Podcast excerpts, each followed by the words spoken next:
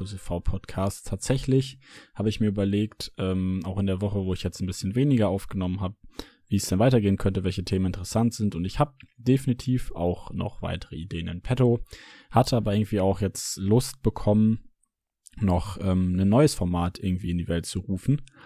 Und dieses Format wird eine Lyric-Analyse sein, beziehungsweise ich werde mir verschiedene Videos oder vielleicht auch mal Lieder, vor allem größtenteils Lieder, zu ähm, Rande ziehen, wenn man das so sagen kann, und ähm, dann eben darüber, über diese Texte mal reden, philosophieren, nachdenken und gucken, was vielleicht die Künstler damit gesagt haben. Und ich hoffe, dass du daran irgendwie Spaß hast, was findest und gerade auch einfach nur, um das noch einmal zu klären. Ich weiß, dass ich damit niemals irgendwie die Fülle des Liedes ergründen kann. Vielleicht liege ich auch komplett falsch mit dem, was ich wieder sage. Aber möglicherweise bietet ja nicht nur die Musik und der Text so, wie er der Künstler gedacht hat, sondern auch irgendwie meine Analyse und meine Gedanken darüber, die einen Mehrwert. Weil ich eben glaube, dass das Lied und der Text so ein bisschen einem Gespräch ähneln könnte, wo Leute mich eben fragen, was ich zu Dingen denke und was ich von diesen Dingen halte. Und dabei ist es dann eben ganz cool, dass ähm, die einfach die Möglichkeit besteht, dass ich sozusagen auf einen Input antworte, was ja ein bisschen was anderes ist, als dass ich einfach vor mich hinrede. Und wenn du darauf Bock hast, dann lade ich dich jetzt herzlich ein zu der ersten Episode von meiner Lyric-Analyse.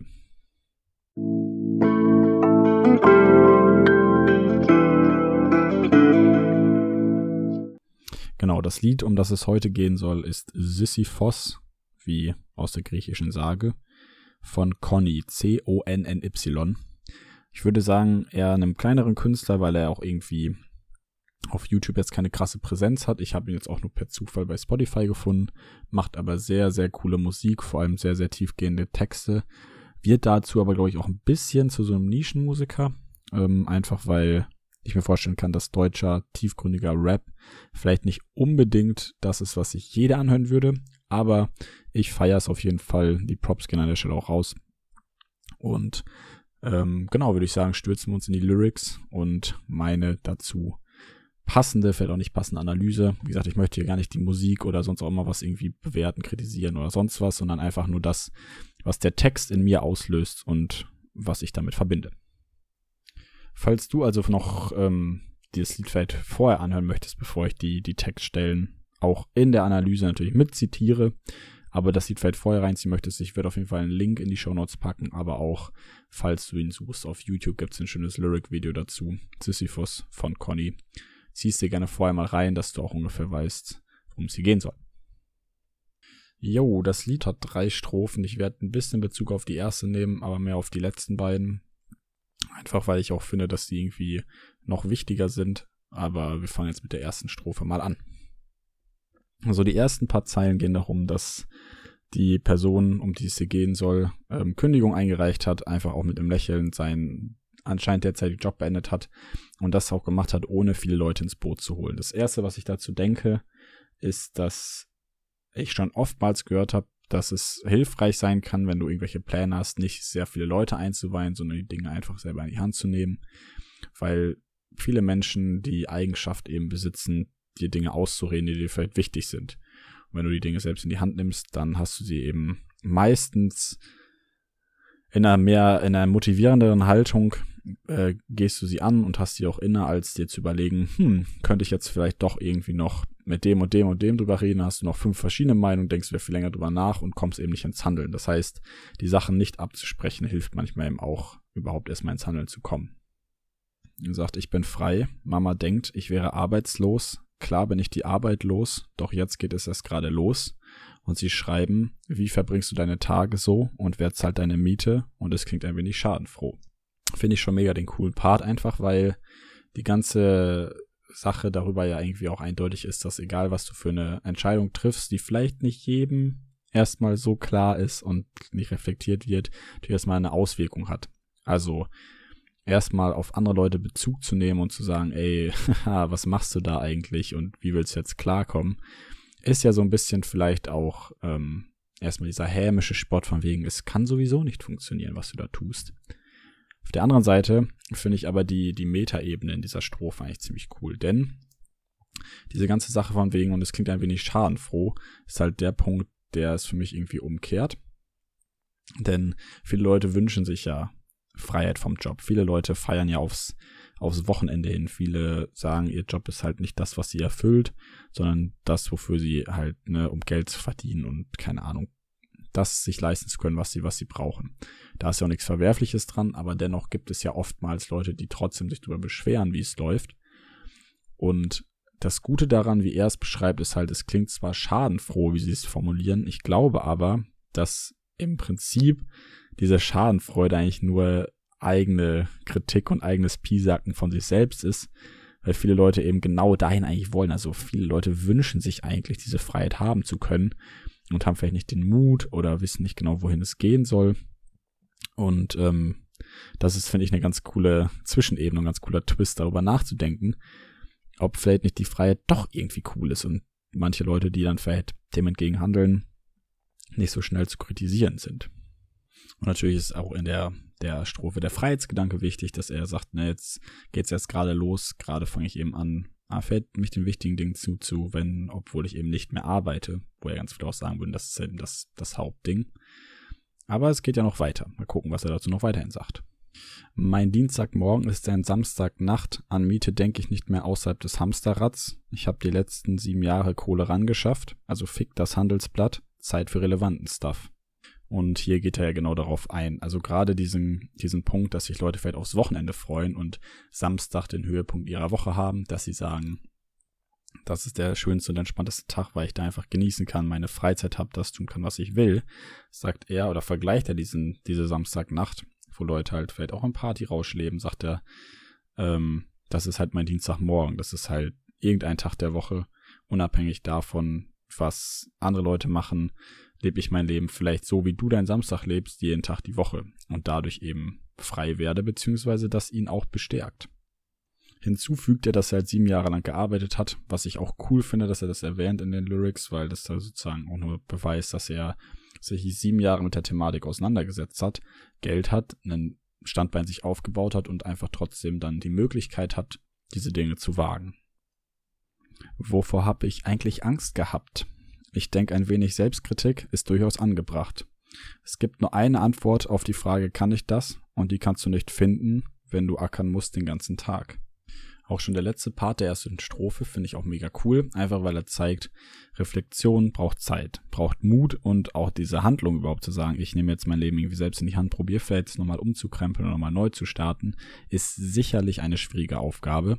Gleichzeitig bietet es aber auch die Möglichkeit, wenn die Möglichkeit überhaupt geboten ist, also diese Freiheit geboten ist, Entscheidungen treffen zu können, die solche Auswirkungen haben, also sein Leben umkrempeln zu können, hat es ja vielleicht auch ein gewisses Privileg, beziehungsweise es ist einmal auf der einen Seite schön, kann beängstigend sein, sorgt aber auch dafür, dass eben der Fokus auf andere Sachen fällt. Finde ich sehr spannend, dass er das so nennt. Und damit gehen wir dann auch schon weiter in die zweite Strophe, weil es da eben, finde ich, an dem Kern der eigentlichen Aussage geht.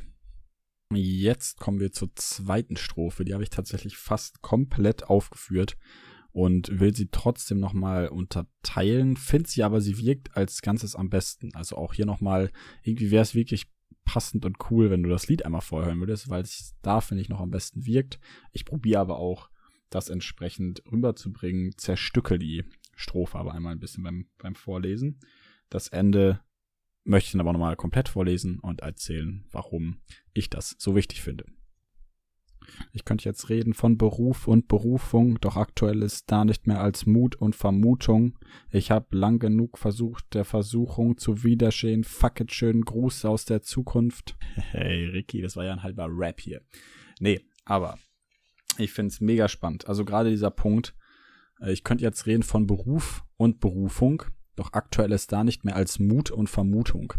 Ich finde, das ist eigentlich schon ein perfektes Beispiel dafür, was so viele Leute, die irgendwann mal was Großes gewagt haben, als erste Vision und Idee hatten. Selbst ich bei meinem Podcast. Also egal, ob das irgendwann mal zum Beruf wird, egal ob irgendwann mal die Pläne, die ich für mich gesetzt habe, zur Berufung oder zum Beruf werden.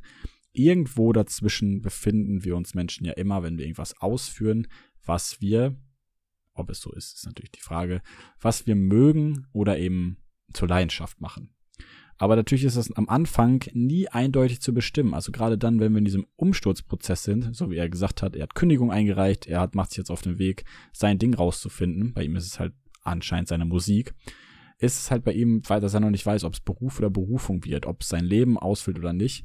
Gleichzeitig hat er bis jetzt nur Mut und Vermutung. Nichts anderes. Er weiß nur, dass, dass er Bock drauf hat und es gut werden könnte und er hat sich sozusagen den Mut zusammengerauft und gesagt, ich beweise jetzt mal, äh, ja, genau, Stärke und stratze einfach mal voran, so dass, dass ich einfach mal gucke, was da noch in der Zukunft auf mich warten kann.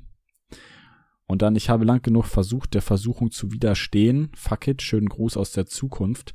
Ist halt das auch da. Gibt es bestimmt, so kennst du das vielleicht auch von dir oder von anderen Leuten, dass viele, viele Leute sich denken, oh, ey, hätte ich mal das und das früher gemacht oder ich würde mir so wünschen, dass ich mal irgendwann dies und das tue, ob es jetzt irgendwie ein Kindheitstraum ist oder eine Sache, die du dir schon mal erfüllen wolltest, ein Wunsch, wie auch immer.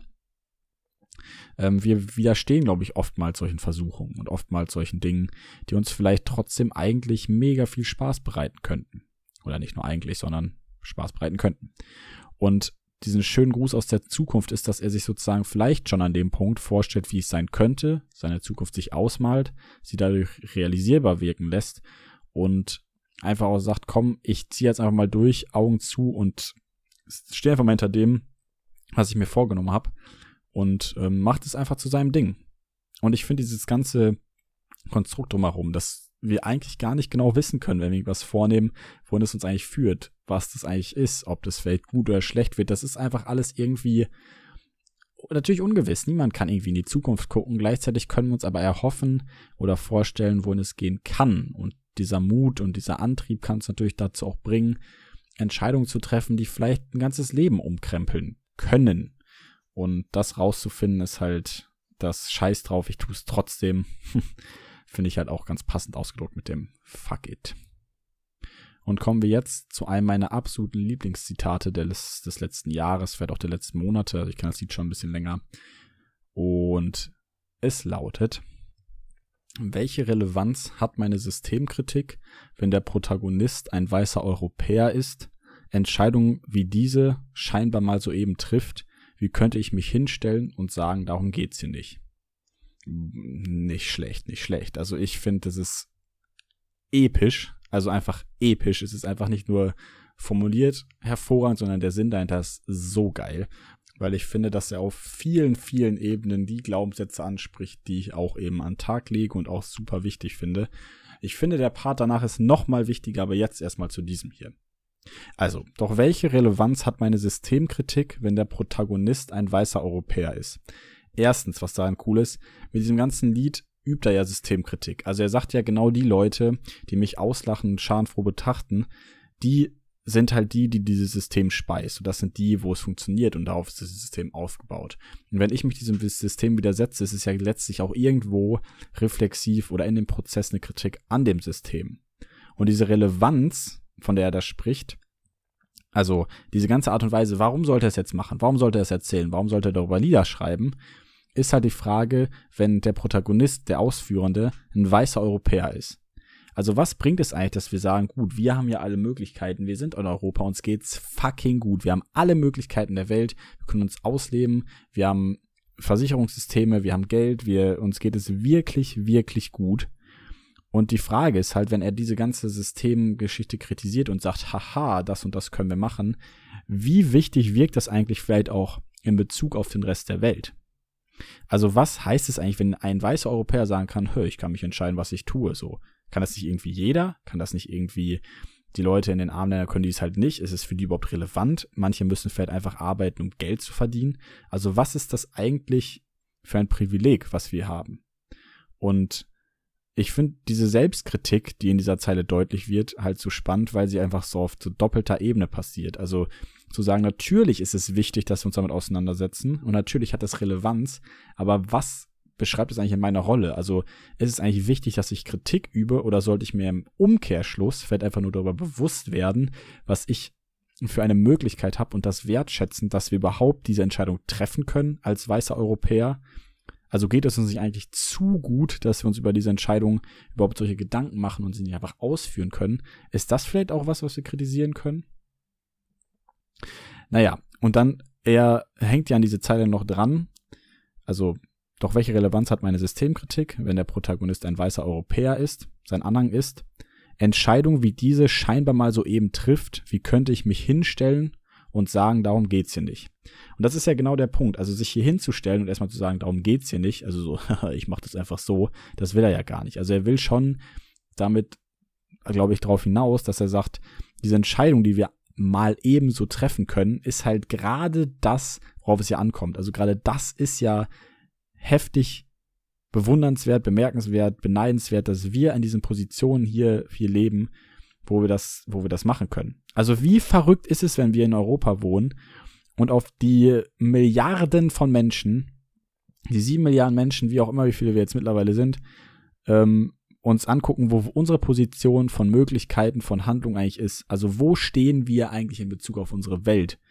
Und unsere Positionierung davon, von Möglichkeiten her, ist halt einfach absurd. Also wir stehen so absurd gut weit oben in dieser Rangordnung zu sagen, wir können unser Leben so bestimmen, wie wir wollen. Und wir tun es nicht. Trotzdem befinden wir uns so oft noch in unserem Hamsterrad, reflektieren uns nicht genug, nehmen uns nicht die Zeit für uns selbst, leben nicht das aus, was wir wollen, denn es gibt viele Menschen, die eben nicht glücklich werden.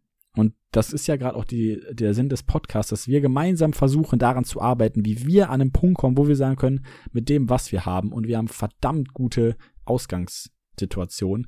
Wir kommen dahin, dass wir mega, mega mäßig glücklich werden und unseren Erwartungswert unseres Lebens halt auf den bestmöglichen Punkt bringen können. Das heißt, wir können unsere bestmögliche Version von uns selbst werden und unsere Entscheidung bestmöglich treffen.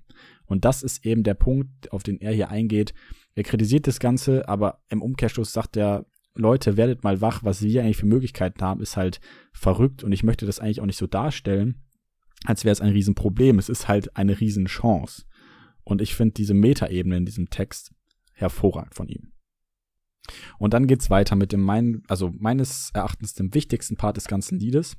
Tatsächlich ähm, splittet er es ein bisschen auf und danach sprecht eigentlich davon genau so, wie ich, mit welcher Intention ich eigentlich den Podcast führe. Und deswegen möchte ich es euch hier auch immer nochmal auf jeden Fall gesondert vorstellen und vortragen. Also stell sie mir die Frage nach der Relevanz, wenn du so leben willst, aber nicht so leben kannst. Ist es nur ein weißes Privileg, wenn ich so gelassen von meinen Entscheidungen erzähle?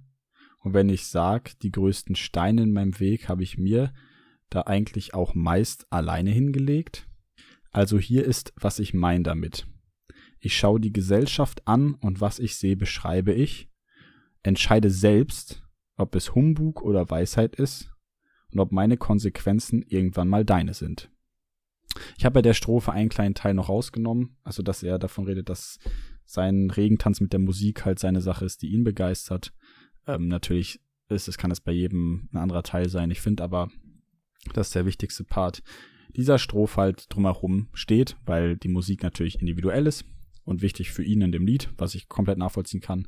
Ich finde aber den Rahmen drumherum irgendwie wichtiger gleichzeitig, weil er eben sehr, sehr beschreibend ist. Und die Frage nach der Relevanz, wenn du so leben willst, aber nicht so leben kannst. Ich glaube, dass es eben sehr wichtig ist, weil viele Leute sich gewisse Dinge wünschen, danach aber nicht leben und es in einer gewissen Weise nicht können. Und das nicht können ist vielleicht auch ähm, im Begriff mit vielleicht nicht wollen oder sich nicht überwinden können. Aber deswegen hat es eben eine gewisse Relevanz, dass diese Thematiken, Thematiken überhaupt besprochen werden und aufgegriffen werden. Und dann das weiße Privileg hatten wir ja schon gesagt. Also wir sind definitiv privilegiert hier. Und definitiv ist es auch ein weißes Privileg, was eigentlich ja nur gesagt wird von wegen mit europäisch. Und es ist ein weißes Privileg, wenn ich so gelassen von meinen Entscheidungen erzähle. Fragezeichen. Ähm, ja, ich würde sagen, es ist auf jeden Fall ein Privileg, gerade eben, weil diese Möglichkeiten jeder Mensch hat. Und wenn wir davon erzählen und darüber uns unterhalten, dann sind das halt sehr, sehr luxuriöse Gedanken und Gespräche, weil wir uns über, eben darüber unterhalten können und es wählen können. Es gab natürlich auch mal Zeiten, wo es nicht so war. Es gab natürlich auch früher Momente, wo Leute einfach gearbeitet haben, um Familien zu ernähren, um Geld zu verdienen. Und da wird es bestimmt auch noch andere Familien heute geben. Aber die Möglichkeiten hier sind natürlich angereichert worden und gewachsen. Also es, es ist natürlich nicht mehr so wie früher. In manchen Ländern ist es noch viel schlimmer. Und das möchte ich jetzt auch gar nicht bewerten oder pauschalisieren, sondern Bezug auf uns ist es, glaube ich, wichtig, dass wir uns klar werden, was wir eben für Privilegien hier besitzen und diese aber auch wertschätzen und ausleben. Und dann sagt er, Und wenn ich sage, die größten Steine in meinem Weg, habe ich mir auch meist allein dahin gelegt, ist ja auch, dass er sagt tatsächlich, dass die ganzen Probleme, die wir haben, eigentlich die Probleme, die wahrscheinlich durch unsere Privilegien und die Möglichkeiten, die wir haben, wirklich nichtig sind, sind Dinge, die wir uns selber in den Weg legen. Also gerade die Steine, die irgendwelche, irgendwelche Sachen verlangsamen oder erschweren, das sind meist Dinge, die wir selber in der Hand haben. Ich würde sogar so krass sagen, alle Dinge, die wir tun, haben wir selbst in der Hand. Egal, ob es auf der Arbeit ist oder sonst wie, haben wir ja schon auch in anderen Podcast-Episoden drüber gesprochen. Ich glaube halt, dass wenn wir volle Kontrolle über unsere eigenen, also über unsere eigenen Entscheidungen äh, legen und auch uns sagen, ey, wir sind dafür verantwortlich, wie es in meinem Leben aussieht, dann schaffst du das und dann schaff ich das, dass wir unser Glück halt selbst in die Hand nehmen können und eben auch dann lernen, aus unseren eigenen Fehlern zu lernen und auf uns selbst zu gucken und nicht uns von anderen Meinungen abhängig zu machen. Und dann sagt er also, hier ist, was ich meine damit. Und das ist, glaube ich, auch das, wie ich diesen Podcast beschreiben würde. Also ich habe auch schon überlegt, ob ich dieses Zitat nicht in meine Podcast-Beschreibung packe, weil das eigentlich perfekt genau auf den Punkt das beschreibt, wie ich denke, wie mein Podcast auszusehen hat, beziehungsweise was ich damit aussagen möchte oder wie ich mich selber beschreiben würde. Denn er sagt, ich schaue die Gesellschaft an und was ich sehe, beschreibe ich. Finde ich mega gut, weil ich mich eben mit diesen ganzen gesellschaftlichen Fragen auseinandersetze. Und er sagt nicht, ich bewerte das oder er sagt nicht, ich urteile darüber, sondern er beschreibt das. Und ich finde, das ist halt mega cool, weil meine Intention halt genau das gleiche ist. Ich möchte nicht sagen, das eine ist gut, das ist schlecht, sondern eher so und so sieht's aus. Und dann eben meinen eigenen Teil da reinlege, dass ich sage, so und so habe ich es für mich entschieden so und so gehe ich damit um. Das und das sind meine Erfahrungen. Aber letztlich ist es ja erstmal nur eine Beschreibung von dem, was andere Leute tun, was ich mitbekommen habe und in meinen Jahren bis jetzt gelernt habe. Und Beschreibungen können immer falsch sein. Beschreibungen sind auch immer subjektiv. Und möglicherweise lassen sich aber dadurch natürlich Schlüsse ziehen und folgern. So ist ja auch die Wissenschaft teilweise aufgebaut in der Empirie. Also entscheide selbst, ob es Humbug oder Weisheit ist und ob meine Konsequenzen irgendwann mal deine sind. Und das ist natürlich der Punkt. Egal, was ich hier sage, ist natürlich alles erstmal in deiner Hand. Entschuldigung, was du damit machst oder was du daraus mitnimmst oder eben auch nicht. Und ob es jetzt Humbug oder Weisheit ist, ist natürlich irgendwo letztlich deine Entscheidung, weil dein Leben kannst nur du selber beeinflussen. Und trotzdem könnte es natürlich sein, dass die Handlungen, die du dann tust, ob diese Konsequenzen, die du daraus ziehst, die ich auch für mich daraus gezogen habe, irgendwann mal zu deinen Handlungen werden. Und das finde ich halt mega spannend. Also ich schaue die Gesellschaft an und was ich sehe, beschreibe ich, entscheide selbst, ob es Humbug oder Weisheit ist und ob meine Konsequenzen irgendwann mal deine sind. Und ich glaube halt, weil ich an einem Punkt bin, wo ich selber sagen würde, dass ich sehr, sehr, sehr zufrieden bin mit mir und meinem Weg, so wie mein Leben aussieht, ähm, geht es mir damit wirklich gut. Und ich kann das ganz offen sagen, kommunizieren und habe mir meine eigenen Maßstäbe und Werte so gesetzt, dass ich eben weiß, worauf es mir überhaupt ankommt und eben auch gelernt, dass ich gewisse Dinge nicht kontrollieren kann und gewisse Dinge vielleicht auch gar nicht kontrollieren will, aber mich das halt zu der Position geführt hat, wo ich heute bin. Und ich würde nicht nur sagen, dass ich dadurch privilegiert bin, sondern eben auch einige Schritte weitergegangen bin als vielleicht manche Leute, die sich damit nicht auseinandersetzen. Und du und ich ihr sind natürlich dabei, wenn wir auch solche Podcasts hören, uns mit solchen Dingen auseinanderzusetzen und natürlich auch damit zu beschäftigen, wie wir damit irgendwie noch besser umgehen können. Und deswegen sind wir halt sozusagen hinsichtlich der Möglichkeiten, die wir haben, auf einem sehr guten Weg, weil wir einfach uns mit den Dingen beschäftigen, reflektieren und versuchen uns zu verbessern, um eben unser eigenes Glück in die Hand zu nehmen. Weil ich würde sagen, das ist der einzige Wert, den wir in unserer, unserem Leben eigentlich steuern und erreichen können, glücklich zu werden. Und das ist natürlich am besten über den Vergleich von anderen und mit anderen und diesen Blick auf die Gesellschaft zu schaffen, weil wir uns dadurch positionieren. Also nur zu sagen, ich alleine würde alles regeln, ist halt Quatsch. Aber alleine ähm, in dem Sinn egoistisch, weil wir uns halt dadurch positionieren. Also die anderen sind wichtig, damit wir erstmal merken, wo wir überhaupt hingehören, was uns wichtig ist, was wir brauchen. Und das ist natürlich irgendwo wieder individuell. Aber es kommt halt von außen nach innen und von innen wieder nach außen. Es ist halt irgendwie ein Wechselspiel. Und wir müssen halt gucken, wo wir uns da dann hinstellen. Und jetzt schließen wir das ab mit der dritten Strophe. Das ist quasi auch nur eine halbe Strophe, würde ich sagen. Es sind zwei Parts, die sehr ähnlich sind, aber dann eben erweitert wurden. Und ich möchte die einmal ganz kurz vortragen. Das größte Hindernis ist eigentlich immer nur ich. Den größten Felsen im Weg habe ich, wenn ich ehrlich bin, auch immer selbst dahingelegt. Das größte Hindernis ist eigentlich immer nur ich. Der größte Fehler bis jetzt, ich habe viel zu wenig Zeit in meine Fehler gesteckt. Und das finde ich ist auch ein perfekter Abschluss für dieses ganze Thema, denn da übt er ja auch nochmal selber Selbstkritik. der Autor an sich selbst, weil er eben sagt, dass, dass er selbst immer das eigene Hindernis für sich war. Er selber hatte vielleicht limitierende Glaubenssätze. Er selbst hat vielleicht nicht gedacht, dass er Dinge ändern kann und weiter im Hamsterrad leben muss. Er selbst war vielleicht der, der sich seine eigenen Felsen, Gedanken, schlechten, schlechten Eigenschaften, schlechten Menschen vielleicht auch, negative Energien einfach ins, in den Weg gestellt hat und deswegen nicht handeln konnte. Und als er dann gesagt hat, dass der größte Fehler, den er gemacht hat, eigentlich auch nicht genug Beachtung in seine Fehler zu investieren war. Damit sagte er quasi, dass genau da auch das größte Lernpotenzial für ihn gelegen hat. Denn als er das gemacht hat, und das davon redet er ja in dem Lied erst, und das kannst du ja auch erst reflektiv benennen, wenn du dich da mal mit auseinandergesetzt hast, da wird ihm halt klar, dass in diesen Fehlern und in diesen schlechten Gefühlen eigentlich das größte Lernpotenzial liegt. Und da würde ich auch sagen, da hatten wir ja irgendwie auch schon ein, zwei Mal im Podcast drüber geredet, ich glaube, dass das, also Fehler, Konflikte und das alles halt genau die Art von Training fürs Gehirn sind, wie beim Sport Übung für die Muskeln. Also wenn Dinge schlecht laufen, wenn Dinge nicht so laufen, wie wir es wollen und wir uns schlecht fühlen, dann hat das immer einen gewissen Lerneffekt, der irgendwo mitschwingt. Und darauf sich zu konzentrieren, ist eben sehr, sehr schmerzhaft und bestimmt auch arbeitsintensiv und harte Arbeit. Aber es ist natürlich sehr, sehr, sehr lohnenswert, wenn du nachher nicht mehr dieses schlechte Gefühl hast, sondern vielleicht auch noch besser daraus hervorgehst und den Fokus da irgendwie klar setzt. Also letztlich könnte man das halt einfach damit zusammenfassen, dass wir uns oftmals selber die Beinchen stellen, die uns dahin eigentlich tragen könnten, wo unser Glück eben ist. Und ich denke auch, dass das sehr, sehr viele Menschen sagen, die erfolgreich sind, dass sie letztlich selber für sich einfach Entscheidungen getroffen haben und eben dadurch dann nach vorne gekommen sind.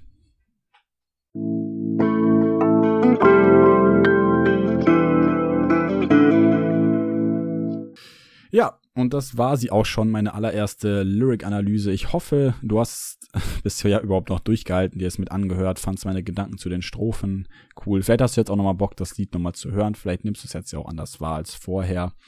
Vielleicht hast du ja ein, zwei, drei inspirierende Gedanken mitnehmen können. Ich habe mega Bock irgendwie daran gehabt und das war mega witzig und ich finde das Lied halt auch mega cool und ich liebe es halt Musik zu hören. Ich liebe es über Texte zu reden. Ich finde es super, super cool, jetzt auch nochmal so eine kleine Bühne dafür zu haben. Ich bedanke mich einmal auch für das Lied beim beim Conny, ich finde, dass du da mega geile Arbeit gemacht hast. Mega cool, dass du auch da deinen eigenen Weg durchziehst und gehst. Ähm, Respekt. Stratzen sie weiter nach vorne, Mister. Und für dann für dann, ja, alles klar. Ihr merkt schon, meine Zunge ist verknotet. Für heute bin ich raus. Wir sehen uns nächste Mal, nächste Episode, nächste Woche, wann auch immer wieder, wenn es wieder heißt, dass wir gemeinsam unseren Erwartungswert maximieren. Du bist hervorragend, wundercool und wunderschön, wunderhammer, wunderbärchen, dass es dich gibt. Mach das Beste aus deinem Tag, genieß die Zeit und Tschüssikowski.